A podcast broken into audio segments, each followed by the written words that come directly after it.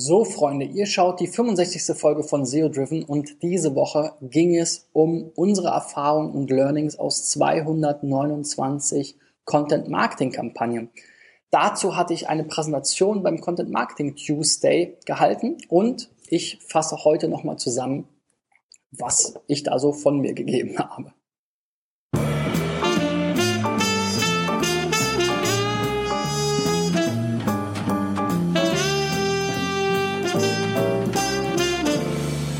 Ja, 229 Content Marketing Kampagnen. Wir haben hier eine ganze Menge Erfahrung gesammelt. Wir haben unter anderem 36.869 Keywords recherchiert, über 457.000 Wörter verfasst, ähm, 42.823 Kontakte recherchiert und über 128.000 E-Mails versendet.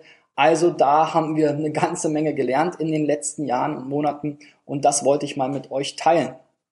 Grundsätzlich vom Prozess her gehen wir beim Content Marketing so heran, dass wir uns am Anfang Gedanken machen über die Strategie. Dazu komme ich also zuerst. Dann produzieren wir den Text-Content, dann bauen wir eine Landingpage und dann gehen wir ins Seeding. Und bei der Strategie sind die wichtigsten Learnings, dass man sich einen vernünftigen Redaktionsplan erstellt. Und das klingt erstmal logisch und naheliegend und bekannt, aber auch wir machen da noch Fehler. Wir haben nämlich zum Beispiel eine Kampagne für uns selber gemacht für Heizungshersteller und zwar im, ähm, am Winteranfang und das war vom Timing her ziemlich dämlich, weil im Winter brauchen die Leute die Heizung ja schon und deswegen werden sie eher im Sommer installiert. Also ist das Marketing für Heizungsverkauf und Austausch natürlich saisonal ganz anders als das Wetter. Ja, das haben wir gar nicht bedacht. Wir haben uns gedacht, Mensch, ja, Winter, super, Heizung, Thema passt. Ähm, und dementsprechend einen Reaktionsplan zu haben, das ist einfach. Aber das auch richtig zu machen, das ist vielleicht dann eine andere Frage. Der zweite ähm, Tipp und das zweite Learning ist eben die Zielgruppe eindeutig festzulegen. Dazu habe ich einiges in der Folge gesagt. Es gibt verschiedene Zielgruppen im Content Marketing. Es ist nicht nur meine Zielgruppe, die ich am Ende erreichen will. Es ist eben zum Beispiel auch die Zielgruppe, die das Ganze eben teilen will. Darüber muss ich mir im Vorfeld genaue Gedanken machen, weil dementsprechend muss mein Content danach aussehen. Er soll nicht nur das, äh, sozusagen das Bedürfnis meiner potenziellen Kunden be, ähm, ähm, bedienen, sondern eben auch irgendwie was für die Multiplikatoren tun. Und dementsprechend war der dritte Tipp eben auch, die Multiplikatoren im Vorfeld zu definieren und sich genauer darüber Gedanken zu machen, was die eigentlich wollen. Denn es bringt nichts, wenn ich etwas, wenn ich Content vorbereite, mir da einen Wolf recherchiere, ähm, irgendwie zigtausend Wörter schreibe und dann stelle ich fest, hey, die, die Multiplikatoren sehen das Thema ganz anders und wollen eigentlich was ganz anderes kommunizieren. Also das sollte man sich im Vorfeld ganz genau überlegen. Genauso sollte man im Vorfeld schauen, was gibt es eigentlich schon für Content im Unternehmen zu dem Thema. Es gibt in der Regel ganz, ganz viel Ratgeber, Handbücher etc. pp, Videos, Fotos, Vorträge, Präsentationen. Das kann man alles verwenden und gerade wenn es schon Online-Content gibt, dann sollte man auch nicht jedes Jahr eine neue Landingpage zu Ostern oder Weihnachten oder Muttertag oder sonst was machen, sondern sollte diese eben aktualisieren und die, ähm, ähm, den Content gegebenenfalls eben wiederverwenden. Außerdem ist es wichtig, das Thema eben vollumfänglich abzudecken und zu behandeln. Ähm, das heißt, ähm, eben eine, einen holistischen Ansatz dazu verfolgen und dementsprechend auch am Ende einen echten Mehrwert in, einem, in Form von einem Ratgeber zu bieten und da, um da sozusagen überhaupt erstmal diesen Umfang festzulegen, muss man Keywords recherchieren, wenn man am Ende auch ranken will. Und bei den Keywords sollte man nicht nur darauf achten, dass sie viel Suchvolumen haben, also viele Leute danach suchen, sondern dass auch der Wettbewerb überhaupt ein Ranking von meiner Seite dort auf den ersten Suchergebnisseiten zulässt. Die Keywords sollten dann auch noch zum Thema passen. Denn also zum Thema meiner Seite und zum Produkt, ja, denn es macht keinen Sinn, Content Marketing nur für das Content Marketing zu machen, sondern ich will doch am Ende auch zu Themen ranken mit meinem Content Marketing, ähm, die auch zu meinem Produkt passen, ja. Also das klingt jetzt so naheliegend, aber ich habe, wir hatten selber einen Kunden, der hat über irgendwelche Hipster-Themen Content Marketing gemacht, weil das irgendwie, weil die Leute das da halt toll fanden. Total verständlich. Aber es hatte eigentlich mit dem Kernprodukt und der Kernzielgruppe am Ende gar nichts zu tun. Ja, ähm, und auf der anderen Seite habe ich jetzt wieder ein Beispiel oder Beispiele gesehen ähm, äh, im äh, Netz und auch beim Content Marketing Tuesday, wo ich mich gefragt habe, was hat das jetzt miteinander zu tun? Wenn ich jetzt irgendwie eine Berechnung mache, was man für als Paar gegenüber Singles äh, spart im Leben bei Wohnung und so weiter, ähm, wenn ich eigentlich ein Kreditvergleich bin. Also wenn ich einen Kredit habe, will ich doch mehr Geld haben. Warum mache ich mir Gedanken, was ich gespart habe? Also irgendwie, und dann kriege ich einen Link von der Single-Seite für meinen Kredit. Also da habe ich dann zwei super krasse Themen, die super spammy sind. Ob das wirklich der richtige Weg ist, mag ich zu bezweifeln. Dann würde ich mir lieber überlegen, wirklich, was sind echte Kreditthemen, zu denen es was zu berichten gibt. Und dann gibt es bestimmt auch genug. Aber es macht natürlich vielleicht nicht ganz so viel Spaß. Ähm, dementsprechend ist es vielleicht auch schwerer, vielleicht. Ja, ähm, habe mich mit dem Thema nicht äh, genau auseinandergesetzt. Aber unser Learning ist auf jeden Fall, schreib nicht über Gott und die Welt und über die coolen Trendthemen jetzt gerade, die gar nichts mit deinem Produkt zu tun haben, sondern du willst mit deinem Content Marketing am Ende eben auch Rankings haben auf deiner Landingpage, die dir eben auch weiterhelfen. Und da macht es halt auch keinen Sinn, wenn es cool ist, irgendwie so eine U-Bahn-Map zu machen und dann rankst du nur zu U-Bahn, willst aber eigentlich Pizzalieferdienste bewerben. Was bringt mir der Quatsch? Ja, muss man mal so sagen. Also, bis auf die paar Blogs, die dann darüber berichtet haben, das ist doch nicht am Ende des Ziels. Das, das, ich kann doch noch viel mehr rausholen. Ja, ich will doch am Ende im nachhaltig, im Long Run will ich doch Organic Traffic haben zu dem Thema und nicht einfach nur mal so ein paar ähm, Bloglinks da zusammensammeln, sondern ich verschenke da total viel Potenzial aus meiner Sicht. Dann zur Content-Erstellung ist eben wichtig, sich bei dem Inhaltsverzeichnis, wenn man schon so ein Thema wirklich vollumfänglich ähm, ähm, ähm, abhandelt, das Inhaltsverzeichnis auch sinnvoll nach Relevanz, Relevanz zu sortieren. Und das ist nicht fachliche Relevanz, sondern Relevanz in den Köpfen der Menschen da draußen. Und das drückt sich oft durch Suchvolumen eben wieder. Also die wichtigsten Themen nach oben im Inhaltsverzeichnis und auch sozusagen auf meiner Landingpage und die unwichtigeren nach unten. Und die wichtigen Themen eben auch umfäng, umfangreicher betrachten als die unwichtigen.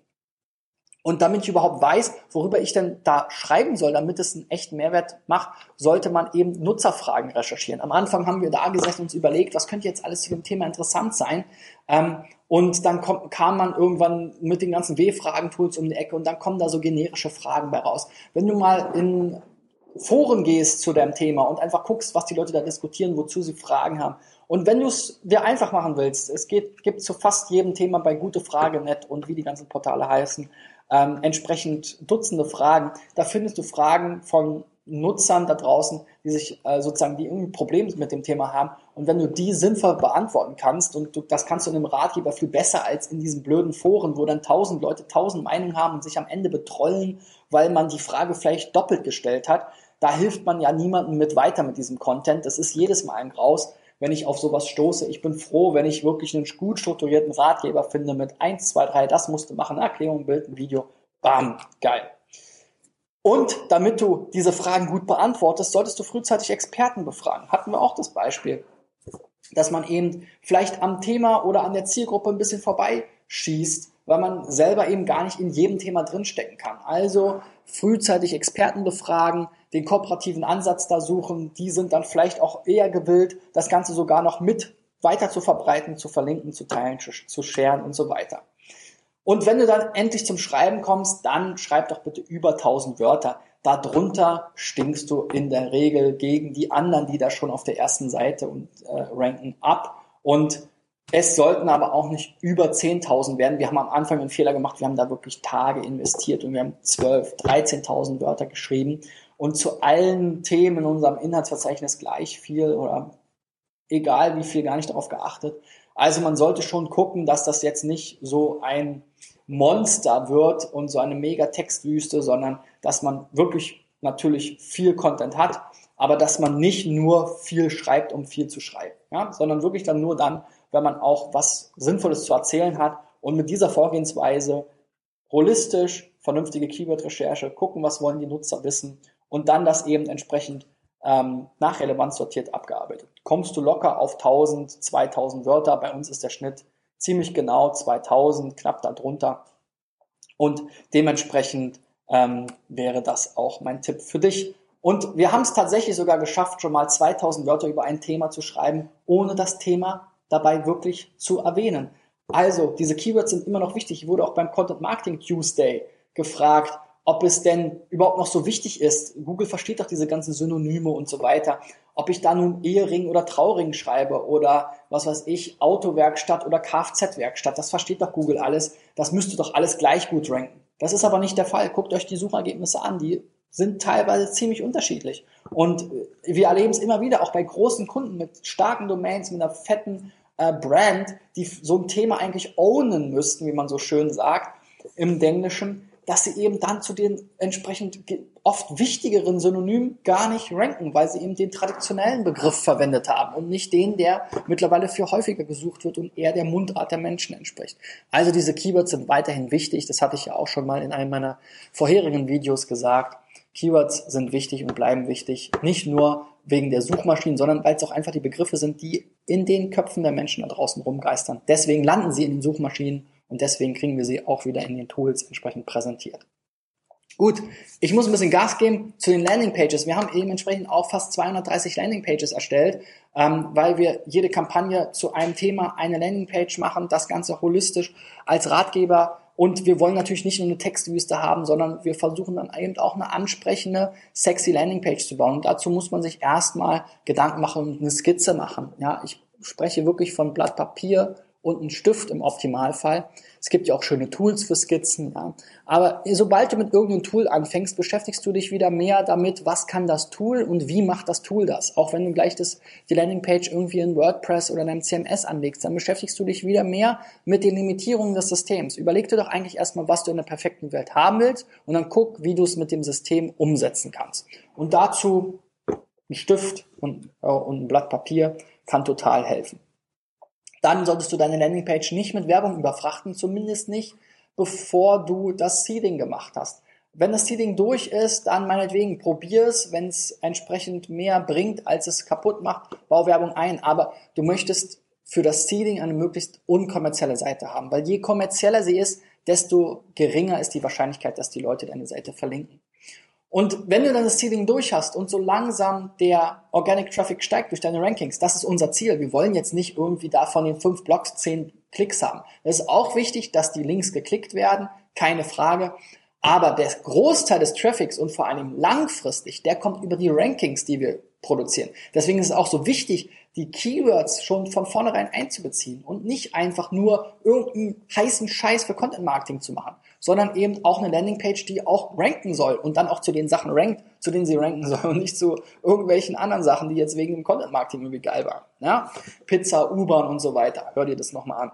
Also, ähm, aber der eigentliche Punkt war, bau eben dann auch irgendwann mal deine Conversion-Elemente ein, weil du willst natürlich irgendwie was davon haben. Du willst eben Leads generieren, du willst dein Newsletter befeuern, du willst vielleicht Produkte verkaufen, ähm, du willst, dass die Leute auf Werbung klicken, wenn du eben kein besseres Geschäftsmodell hast.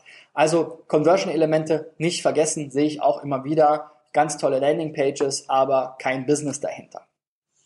Dann, wenn die Landing-Page halt online ist, dann solltest du sie auch nicht einfach links liegen lassen, sondern guck dir immer wieder die Statistiken an. Mach eben Conversion Rate Optimierung nach dem Seeding. Ich hatte nicht ohne Grund den Nils Kattau vor zwei Wochen hier in meinem, äh, in meiner Show, weil das Thema Conversion Optimierung natürlich extrem wichtig ist, wenn das Content Marketing auch spürbar was bringen soll und du nicht nur in Sistrix Index und Backlinks äh, sozusagen bezahlt wirst oder irgendwie ähm, gemessen werden willst, dann solltest du doch darauf achten, dass das Ganze auch wirtschaftlich erfolgreich ist. Und das wird es, wenn du eben die Conversion Rate optimierst.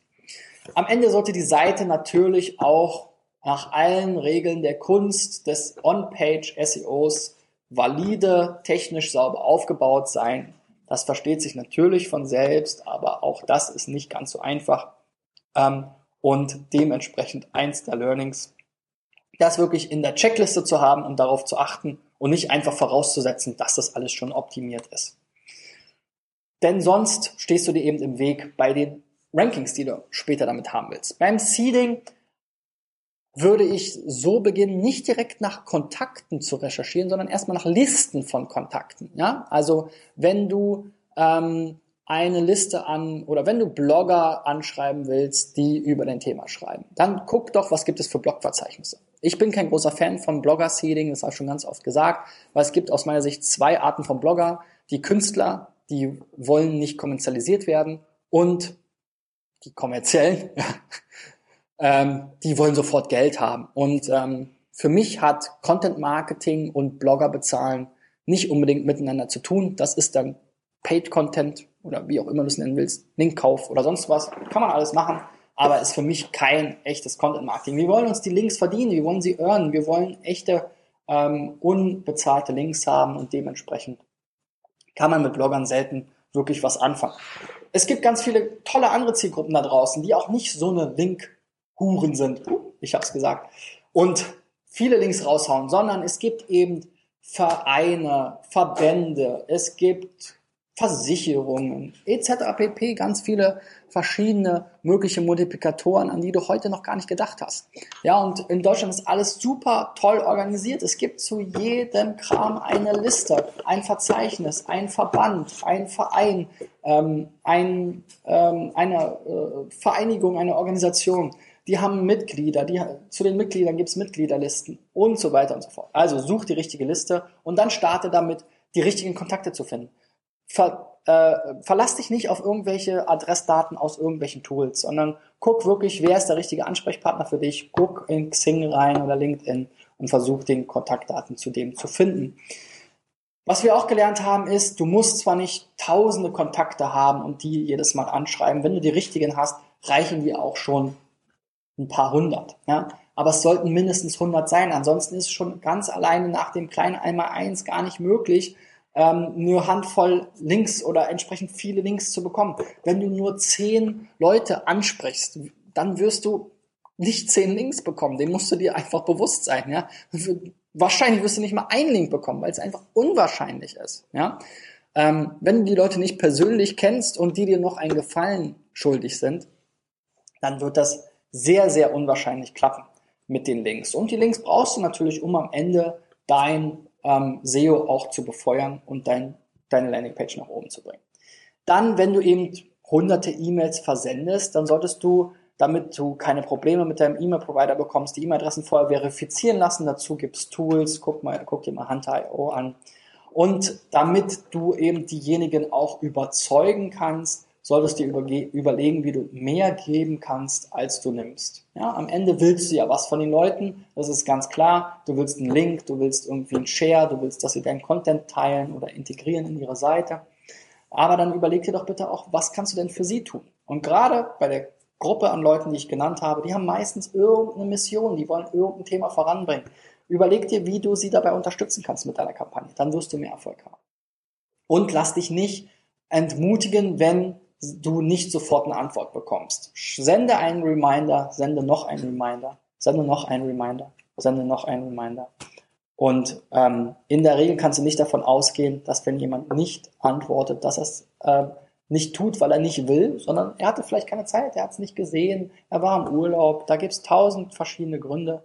Ähm, und dementsprechend macht es aber irgendwann auch mal Sinn, gerade bei Zielgruppen, die nicht den ganzen Tag im Büro sitzen, Handwerkern und so weiter, da vielleicht auch mal das, den Telefonhörer an die Hand zu nehmen und den persönlichen Kontakt zu suchen und sie eben davon zu überzeugen am Telefon und nicht nur anonym per E-Mail. Das waren meine 29 besten Tipps oder Learnings aus den ähm, 229 SEO-driven Content Marketing Kampagnen, die wir gemacht haben in, den, in der vergangenen Zeit. Die Präsentation äh, dazu, die ich auf dem Content Marketing Tuesday gehalten habe, kannst du dir auch herunterladen unter digitaleffects.de slash cmt. Und ich freue mich auf die nächste Woche. Wenn dir das Ganze gefallen hat, leite das Video weiter, gib mir einen Daumen nach oben. Du weißt, wie es geht. Bis dahin, dein Christian. Ciao, ciao.